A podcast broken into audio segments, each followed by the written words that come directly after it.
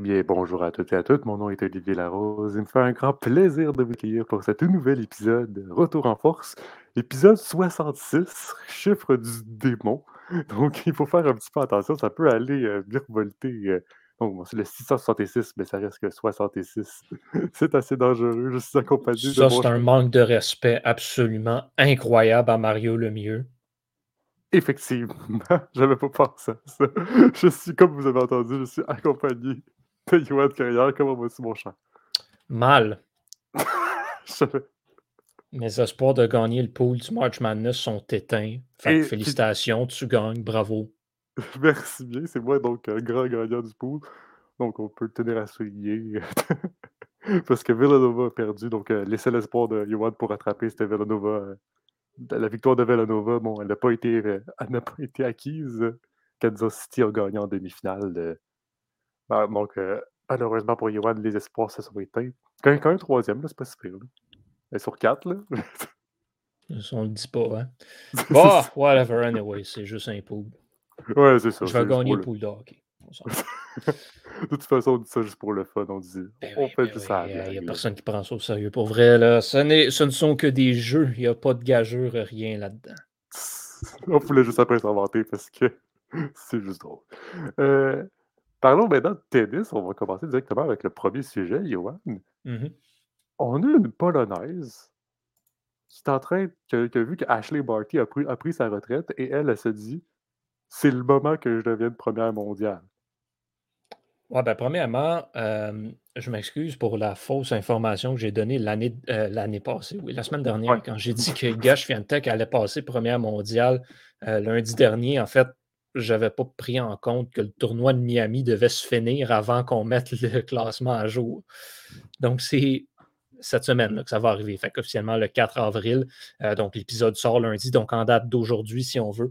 Euh, elle est euh, numéro 1 mondial, Liga Swiatek qui était donc à l'Open de Miami. Et ben, elle a continué son travail de démolition qu'elle fait depuis le début de la saison. Euh, 17 victoires consécutives euh, pour, euh, pour Iga qui, comme on le dit, sera première euh, mondiale à l'issue de ce tournoi de Miami, qu'elle a remporté donc en finale contre Naomi Osaka. Naomi Osaka, qui est quand même pas n'importe qui, au retour pour Osaka, on doit le dire. Donc, qui revient, qui revient de loin, puis là, commence à rejouer de plus en plus sur une base régulière sur le tour. Et là, ben voilà, victoire de Swiatek, 6-4, 6-0. Euh, donc, c'est la, euh, je crois, troisième euh, dans ces quatre dernières euh, finales qu'elle a gagnées. C'est la troisième fois qu'elle gagne un 7-6-0. fait ça va comme très bien pour, euh, pour mademoiselle. Euh, et donc, Iga Swiatek qui devient seulement la quatrième femme dans l'histoire à remporter ce qu'on appelle le Sunshine Double, donc remporter Indian Wells et Miami la même année, bien sûr. Donc, ça, c'est deux tournois qui se suivent, donc deux tournois en, ben, pratiquement en un mois, là, fondamentalement. Et, euh, et elle les a remportés les deux. Alors, c'est pas la... c'est comme première femme ou première comme personne au complet, genre euh, homme, homme et femme inclus. c'est la quatrième femme. Quatrième femme, ok. quatrième femme euh, à l'avoir faite. Euh, de mémoire, les trois autres sont Steffi Graf, Kim Clijsters et euh, Azarenka, je crois. Euh, je ne suis plus certain. Euh, mais donc, c'est euh, exactement c'est cela. Elle le remporte. Et c'est surtout la première femme à remporter les trois premiers Masters 1000 de l'année. Parce qu'elle a gagné Qatar également, plus tôt cette saison. Euh, alors, ça te fait une moyenne fiche euh, cette saison pour, euh, pour euh, qui, qui commence l'année en force. là. Comme je le disais, ça te fait 17 victoires consécutives, trois titres déjà et les demi-finales à l'Open d'Australie ainsi qu'à Adélaïde. Donc, très, très, très, très solide performance jusqu'ici pour Swiatek, qui devient la première polonaise. Donc, et là, c'est hommes et femmes à occuper le premier rang mondial de la ATP ou WTA, peu importe. Alors, c'est euh, très impressionnant de ce côté-là. Il y a euh, il y a une petite pause qui va s'imposer pour, pour Là, après ce rythme éreintant, c'est sûr qu'on va probablement vouloir se calmer le jeu un petit peu en prévision de la, saison de terre battue qui va commencer sous peu. Alors, ce sera à surveiller là, comment, comment va euh, mettons, manage, gérer son temps, si je peux dire, au cours des prochaines semaines qui vont mener éventuellement Roland Garros. On sait que la terre battue, c'est sa surface de prédilection. Roland Garros, le Grand Chelem, bien sûr, qu'elle a gagné il y a deux ans. Donc, ce sera, assez à surveiller, mais elle est en feu jusqu'ici cette saison. Et c'est une joueuse qu'on va devoir avoir à l'œil, assurément, pour le reste de l'année. Oui, parce qu'en plus, là, en ce moment, je vous dis juste, ça fiche cette année. Sa fiche, bon, avec ses 17 victoires consécutives, elle a une fiche de 20 victoires, 3 défaites. Mmh ça roule sur la compétition. Et même là, en plus de ça, on, regarde son tournoi, elle n'a même pas perdu une manche. Non. C'est comme... Non, c'est ça qu'elle fait, c'est ça qu'elle fait. elle, roule. elle te fait juste rouler. Puis ça fait longtemps qu'on n'a pas vu une femme rouler comme ça, puis gagner des tournois Ouais, je te dirais qu'on a vu Ashley Barty quand elle jouait. C'est ça. Ben, on a vu Ashley Barty, mais ça reste que, dans mon sens, où est-ce que le tournoi, on dit tout le temps que le tournoi des femmes, c'est tout le temps un tournoi qui est ouvert. On dit tout le temps que c'est un tournoi qui peut donner tout à, tout, mais c'est rare de voir une femme qui va rouler autant, à part, mettons, un Ashley Barty Ouais, mais en même temps, on dit souvent que c'est ouvert, mais reste que dans les Masters, de façon générale, le top 10 s'en sort pas pire. C'est quand on arrive dans les grands chelems où là, c'est un chaos absolu et total.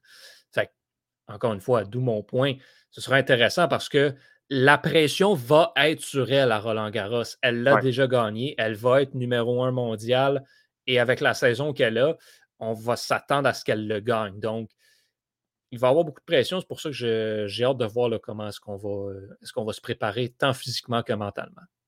Parfait. Euh, donc, ce sera à suivre donc, pour Iga Swiatek qui va prendre sa petite pause, bien évidemment. S'est retirée d'un tournoi de WTA 500, si mes souvenirs sont bons.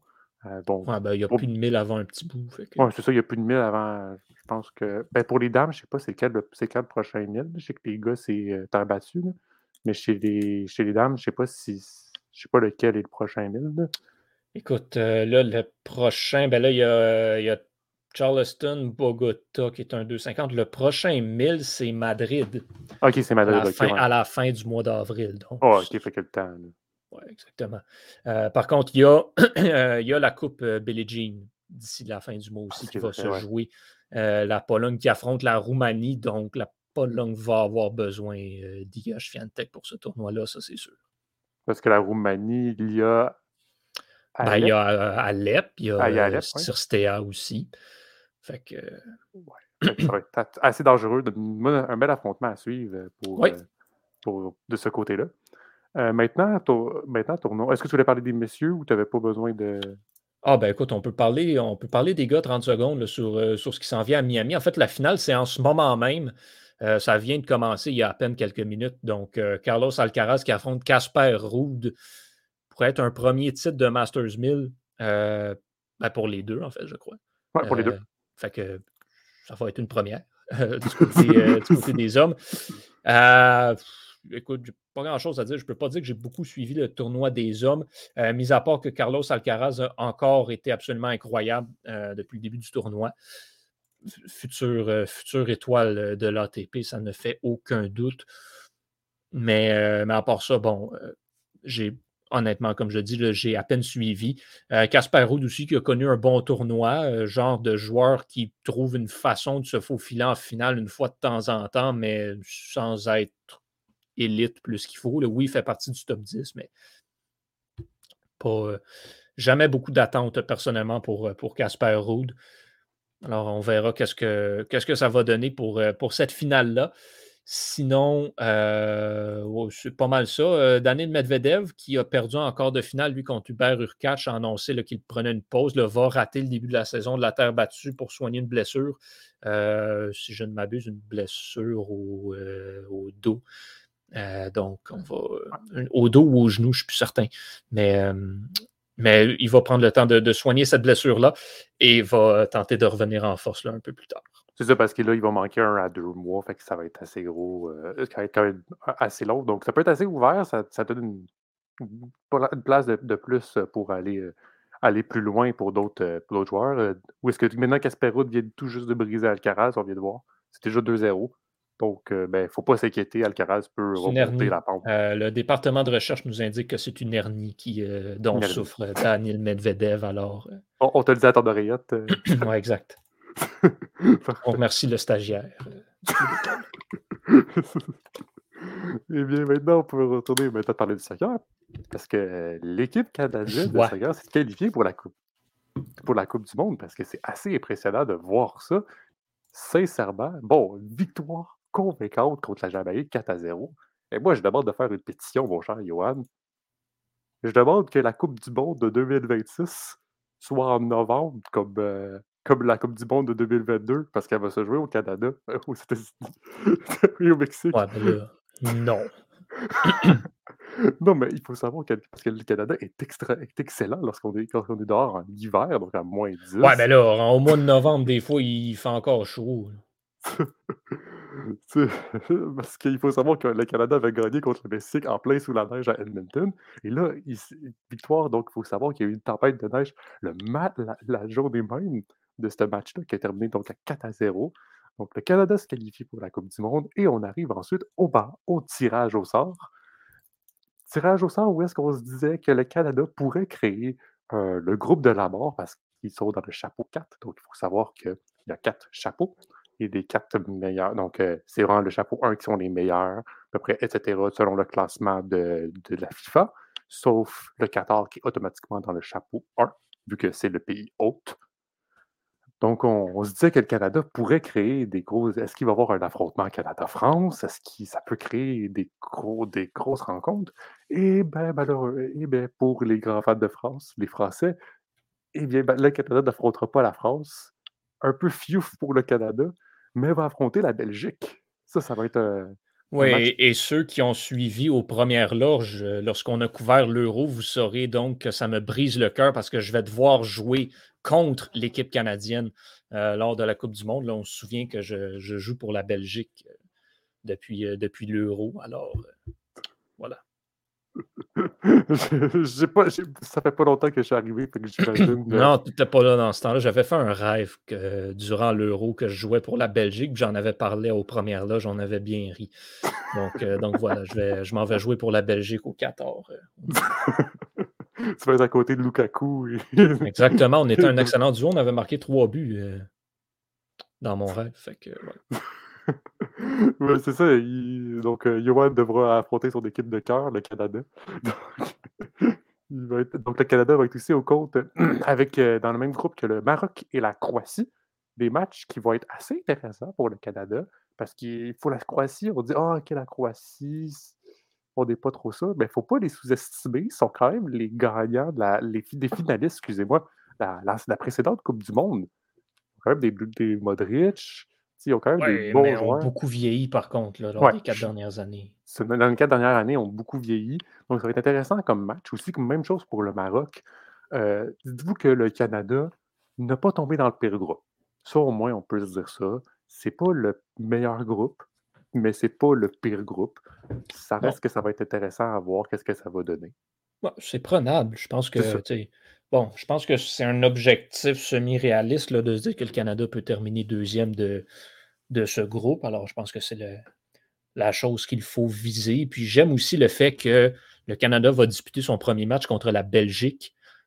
Il n'y aura aucune pression dans ce match-là. Et ça va permettre un peu de voir le niveau de jeu de, qui est demandé et de justement affronter l'adversité en partant, donc arriver peut-être un peu plus frais et dispo contre la Croatie et le Maroc euh, par la suite, qui eux vont être des matchs à gagner absolument pour, pour le Canada effectivement. Et ensuite, si le Canada termine deuxième, donc dans le groupe F, ils vont affronter l'un en huitième de finale, l'un des groupes, l'un des, des groupes de la barre, ou est-ce qu'on peut, peut littéralement l'appeler, qui est composé de l'Espagne, de l'Allemagne, du Japon et du gagnant entre euh, la Nouvelle-Zélande et le Costa Rica. Ouais, fondamentalement, il y a un top 2, puis après ça, c'est correct. mais ouais, mais ça, ça, reste qu'en huitième, tu joues contre l'Espagne ou l'Allemagne Ouais, ben là, à un moment donné, quand tu arrives en huitième de finale, tu vas jouer contre une des 16 meilleures équipes au monde techniquement. Fait que c'est sûr que tu vas avoir un match-up difficile.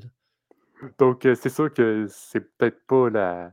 Malheureusement, ça, ça va être la vie, ça va être à, à gagner, ça va être à, à jouer. Euh, ça va être probablement, le- c'est probablement l'un des groupes les plus complexes euh, de, ben, du tirage au sort. Sinon, l'un des groupes les plus ouverts, évidemment, c'est le groupe du Qatar, où est-ce que, ben, vu que le Qatar était chapeau 1, ben, c'est sûr que le monde voulait tomber contre le Qatar parce que c'est la première, pour la première fois, première édition pour eux d'une Coupe du Monde. Euh, ils vont affronter l'Équateur, le Sénégal et les Pays-Bas. Bon, les Pays-Bas et le Sénégal pourraient s'en sortir. Ça- surtout les Pays-Bas, que ces temps-ci ont quand même une très bonne équipe, euh, peuvent euh, bien surprendre. Euh, sinon, euh, les, groupes, ben, peut-être le groupe de la France aussi, qui peut être assez intéressant, avec euh, le Danemark, la Tunisie et le barrage entre l'Asie et l'Amérique du Sud, qui est l'Australie et les Émirats unis. Donc, ça va être assez intéressant à voir. Et on a peut-être, on, on a oublié de le rajouter, mais on a le groupe L composé de l'Italie, de l'Algérie. non, j'ai méchant. Pardon? Ça, c'est absolument méchant, ça. Aucune retenue. Quelle Mm. mauvaise personne, ce Olivier Larose. Merci, Wow. Johan, de m'avoir Wow. dit que je suis une mauvaise personne. Incroyable. Ben, après, après, c'est toi qui vas me dire sur Twitter que j'ai dit la mascotte, c'est Étienne, là. Que c'est littéralement mon chat. Ouais. Puis, ça, c'était drôle. Après, bien évidemment, il faut, la, bien, faut se mettre la, la- la mascotte de, de- de Las Vegas. Ah ben oui, ça, c'est la vraie mascotte du club école, ça. Maintenant, retournons, parce qu'en plus, ah, ben, parlant de Vegas, Johan, On est vraiment incroyable pour faire des liens à retour en force, n'est-ce pas? ben oui, parce que parlons de Vegas, parce qu'il y a la Formule 1 qui arrive avec la mascotte des, des Golden Knights. Ouais. Euh, je suis un peu mitigé face à cette annonce-là de la Formule 1 à, Vegas. Euh, c'est pas parce qu'il y a un troisième Grand Prix aux États-Unis, ça, en toute honnêteté, je m'en fous complètement. Je pense que c'est une bonne chose. Puis il y a de la place. Puis, tu sais, les États-Unis, c'est grand. Ça fait comme je, je vous en avais parlé à un moment donné, il y a plus de distance entre, euh, entre le circuit de, de- ce circuit de Vegas et le circuit des Amériques qui est à Austin au Texas que littéralement tous les circuits d'Europe ont entre eux à peu de choses près. là. Fait tu sais, à un moment donné, faut pas, faut pas chercher des bébites où il n'y en a pas. là. C'est l'équivalent de si c'était dans un autre pays, la distance entre ceux-là. Fait que ça donne juste que les États-Unis ont un plus gros pays. Euh, ce circuit-là sera un circuit urbain qui va être en plein centre de Las Vegas. Euh, il y a une ligne droite de 2 km sur la strip. Écoute, ça va être de toute beauté cette affaire-là parce qu'en plus, ça va être une course de nuit. Alors, ça s'enligne pour être visuellement le meilleur Grand Prix ever. Le problème, c'est sur la piste. Là, tu mets un circuit urbain qui est presque littéralement une piste de NASCAR. Il y a 10 virages, mais sur ces 10 virages-là, il y en a comme 4 qui sont sérieux. Le reste, c'est- juste des petites courbes, c'est presque rien. Fait que fondamentalement, tu as une ligne droite de 2 km, tu as une autre ligne droite après ça. Là, tu as une petite épingle, tu as une autre ligne droite, tu as un U-turn. Ben, pas un U-turn, mais tu as une boucle en U, si on veut. Après ça, c'est une chicane, puis. C'est ça le circuit. Pas particulièrement très, très compliqué. Mais c'est un circuit urbain. Ça, ça veut dire que ce ne sera pas le plus large au monde. Euh, une ligne droite de 2 km, c'est dangereux. ça a l'opportunité. Et là, avec les nouvelles voitures, ça pourrait que ça fonctionne. Mais je vous dis, ce circuit-là, ça va soit être le pire spectacle ou le meilleur. Justement en raison de cette ligne droite-là de 2 km. si les voitures ne sont pas capables de dépasser sur cette ligne droite-là, on va avoir un Grand Prix plate, mais plate. Par contre, s'ils sont capables de suivre, comme on a vu jusqu'ici, qu'elles sont capables de faire, là, mesdames et messieurs, on va avoir tout un spectacle. Parce qu'on va avoir les batailles du siècle sur cette ligne droite-là. Donc, je suis un petit peu mitigé parce que pour moi, c'est pas un sure shot, cette affaire-là. Oui, on veut faire un, gros party, oui, on veut faire un grand événement. Si je peux utiliser l'expression anglaise, on veut faire un gros happening, un peu comme on est en train de préparer à Miami en ce moment. Euh, mais est-ce que c'était vraiment la bonne chose à faire? Je ne sais pas. Puis là, ben, on, on ajoute des courses. Hein. on se plaît à ajouter des courses au calendrier. Il va falloir en enlever aussi, éventuellement. Alors là, on rentre Vegas, euh, on atteint la, limite du nombre de courses qu'on peut avoir dans une saison. Là, est-ce qu'on va vouloir en enlever une? Si on rajoute une autre course, après ça, il va falloir enlever autre chose. Et là, ben, ce sont les débats qui commencent à rentrer. Si on doit enlever un circuit, qu'est-ce qu'on enlève? il y a des rumeurs comme quoi on pourrait enlever la France. Ben, la France, effectivement, Paul Ricard, c'est le pays circuit qu'il n'y a pas sur le calendrier. Mais, ben, en fait, il est deuxième. Je vous explique il est où le problème? C'est que si tu veux enlever un Grand Prix, là, logiquement, il faudrait que tu enlèves la France ou Monaco. Il est là le problème. C'est parce qu'aussi le, le circuit. Ça s'enlève pas Monaco. Ça, t'enlèves pas Monaco. Mais c'est logiquement, si tu veux en enlever un, il faudrait que ce soit lui que tu enlèves. Fait que il, est là le défi un petit peu de justement, c'est le fun de rentrer des courses comme ça, mais à un moment donné, il va falloir que tu en enlèves. Puis tu ne peux pas te permettre d'enlever euh, des courses qui rapportent beaucoup, des courses qui sont super populaires. déjà qu'on on a enlevé, l'Allemagne, là, il faut jouer avec ces courses-là, ces circuits-là.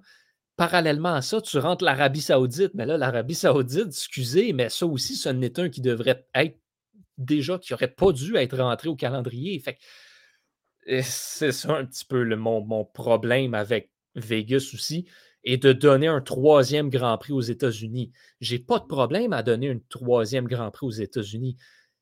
Par contre, c'est quand ça va arriver le temps d'en enlever un que là, ben, tu as probablement des gens qui vont être un petit peu déçus et frus quand justement ça va être le temps de retirer le Grand Prix de la France ou justement la Chine, qu'est-ce qui va arriver avec la Chine dans le futur? On l'enlève-tu ce Grand Prix-là ou on ne l'enlève pas finalement?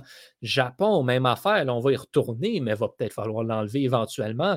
tous ces pays asiatiques-là vont perdre parce qu'on veut créer un gros happening à Las Vegas. Encore une fois, si le spectacle est incroyable comme il a le potentiel de l'être, personne ne va remettre cette décision-là en question. Surtout quand tu considères le spectacle pénible qui nous attend à Paul Ricard à chaque année. Là, on, est chanceux, on a trouvé une façon de se débarrasser de la Russie. Il reste la France puis Monaco qui sont problématiques au calendrier. Puis Monaco, comme je dis, tu ne peux pas l'enlever. Fait voilà, des dossiers à suivre pour les prochaines saisons de Formule 1. Là, ce Grand Prix-là qui aura lieu. Euh, et ça, c'est spécial aussi, Vegas. La course va avoir lieu le samedi. Ça, on ne voit pas ça souvent. Les courses, c'est le dimanche habituellement. Ça, ça va être le samedi. Euh, si je ne me trompe pas, ça va être une course en novembre. En novembre. Euh, alors, ça risque d'être très intéressant. Comme je dis, ça va être assez spécial. Visuellement, ça va être incroyable. Donc, oui, j'ai hâte à ce Grand Prix-là, mais c'est ça. Je ne suis pas nécessairement incroyablement emballé euh, par l'idée. Parce que c'est ça, parce que qu'est-ce que le cachet ou est-ce qu'on dirait que la France n'a pas? C'est que le, circuit est tellement fait pour comme des entraînements que.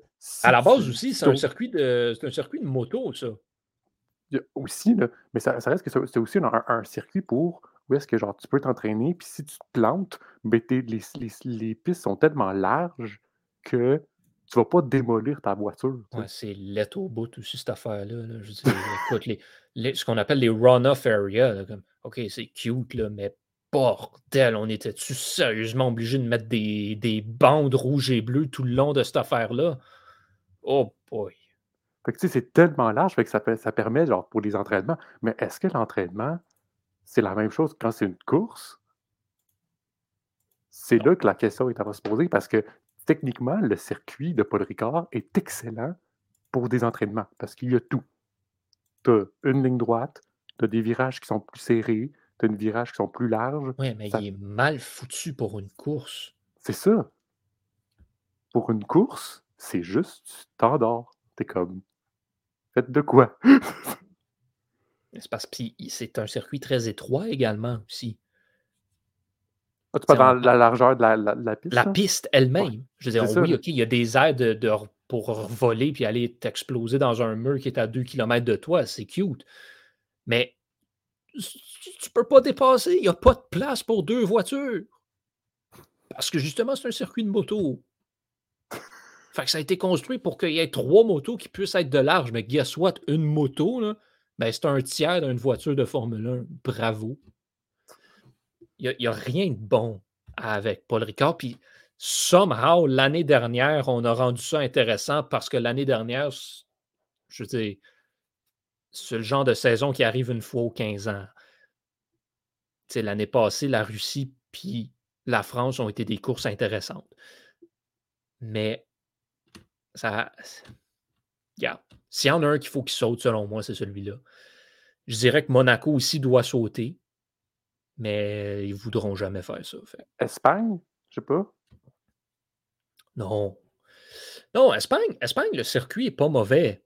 Puis, sais, en Espagne, il y a une très grosse. C'est, pas, c'est fort la Formule 1 en Espagne mmh aussi. Mais en France aussi. Hein. Oui. Mais le circuit est moins bon.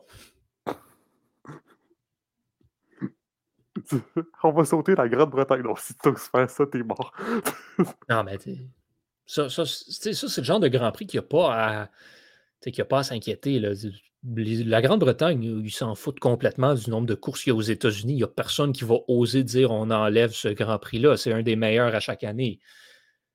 Mais justement, Monaco, à un moment donné, il va falloir se poser des questions. Si on veut avoir, parce que oui, on veut avoir des gros happenings, Monaco, c'est le plus gros mais tu veux avoir un spectacle aussi. Puis Monaco, c'est l'opposé total de la définition d'un spectacle. Fait c'est un petit peu ça. On n'est pas encore rendu là, mais je sais que ça commence à se parler. Je le sais qu'on est conscient dans les bureaux exécutifs de la Formule 1 qu'on a un problème à long terme, à moyen terme, même avec cette course-là. Ça fait qu'à un moment donné, il va falloir prendre des décisions sur Monaco. Parce que ça, il ne faudra pas qu'ils l'enlèvent, mais peut-être qu'ils peuvent changer de circuit, mais en même temps. Non, c'est absolument impossible de changer ce circuit-là. Puis c'est justement, ils ne veulent pas l'enlever, mais il va falloir le faire. Parce qu'il est tellement mythique. Parce qu'il est tellement mythique, gagner à Monaco, ça veut tellement tout dire. Ben, ça fait partie de la triple couronne, mais parce que quand tu gagnes, c'est parce que tu as eu la meilleure qualification. Il y a ça aussi. En tout cas. Mais ça reste aussi, je regarde le, circuit de Las Vegas, puis hey, il va y avoir des zones de DRS en tabarnouche. Là. juste, en, juste, en, regardant. Ben, c'est ça que je te dis, la ligne droite de 2 km, ça a le potentiel de faire des ravages, ça. Là. Si, si l'année prochaine, les voitures fonctionnent comme elles fonctionnent, puis que le circuit est assez large pour permettre des dépassements tout le long de la ligne, on n'aura pas de problème. Ça, puis même, même si on est pogné pour voir une queue leu tout le long de cette ligne droite-là, euh, là, on va avoir un moyen problème. Parce que même là, il y a, même là, il y a ta ligne de 2 km. Puis en plus de ça, tu as, comme un, petit zigzag, là, si je peux dire. Ah, je te dis. Puis après, ça va être une autre, ligne de DRS. Ah oui, ça va être très rapide, euh, ce circuit-là. Parce que même là, il est 6,2 km. 6,1, excusez. 6,1 km, mais même là, je pense que c'est 50 tours, un 50 tours. Oui, c'est un 50 tours. Fait que ça reste quand même ça va être quand même assez rapide là, de faire ton 6,1 km parce que la ligne de 2, de 2 km, euh, t'as fait, à 3, fait à 300 à l'heure euh, assez rapidement, puis euh, ça passe vite. Donc ça va être assez intéressant à voir. je sais pas. Moi, moi, je te dirais que je suis comme du même avis que toi, Johan. Genre, je suis content de voir un circuit à Las Vegas. Le spectacle va être à promettre en espérant que ce soit pas un spectacle comme le match des étoiles. ouais. C'est parce, qu'encore une fois, je reviens comme le circuit urbain, c'est la mort. Fait que, il est là le danger pour moi. C'est que oui, on veut rendre ça beau, mais tu mets un circuit dans la ville. Ça, ça marche jamais. Mais ça dépend duquel, je te dirais. Ben, c'est ça.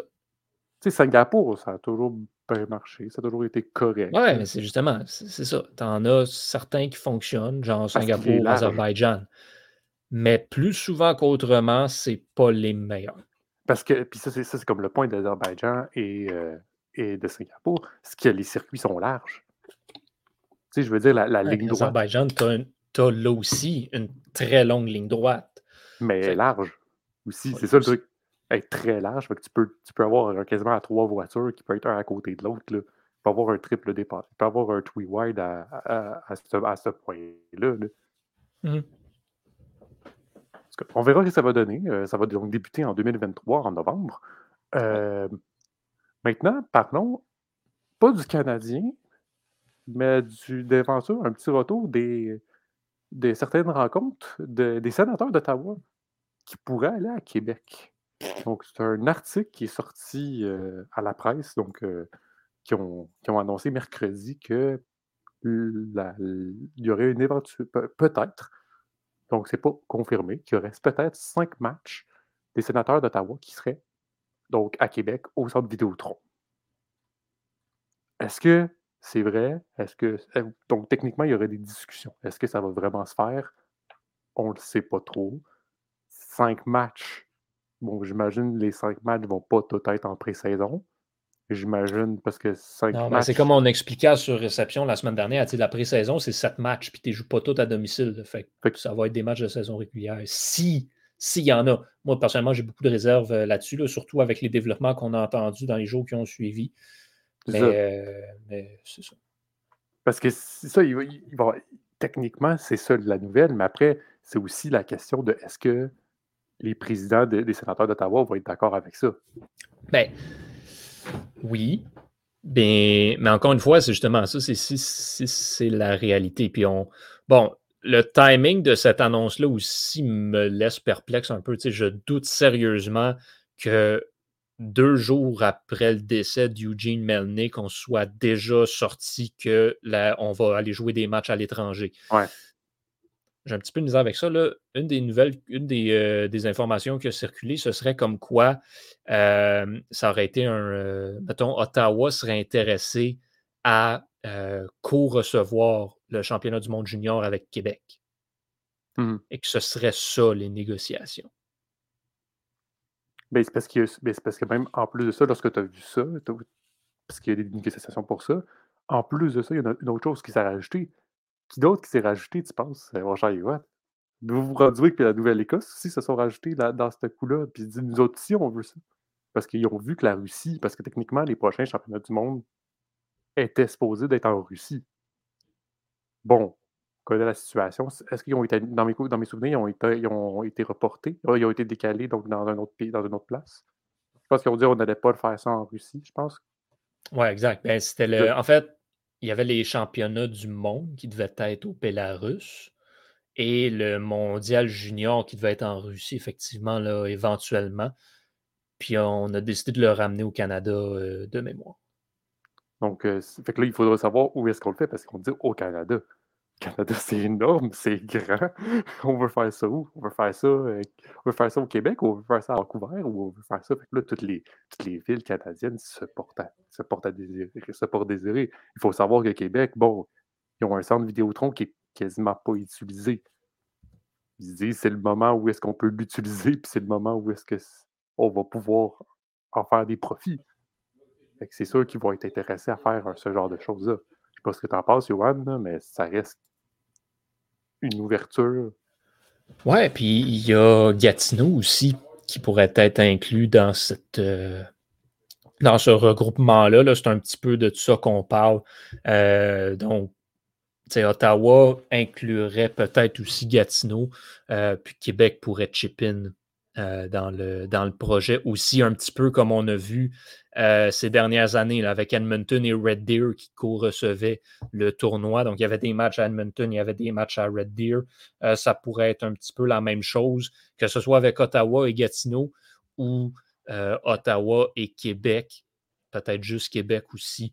il y a des arénas un petit peu partout. Il y a les arénas du junior, le, sens Slush Poppies, donc à Gatineau, qui pourrait être une belle, une belle place pour recevoir euh, certains matchs.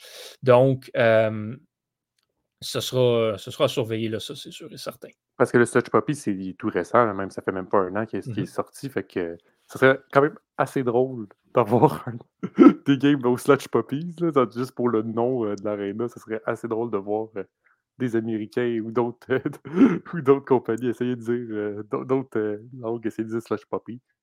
Ça pas pire, mais Derby se démerder.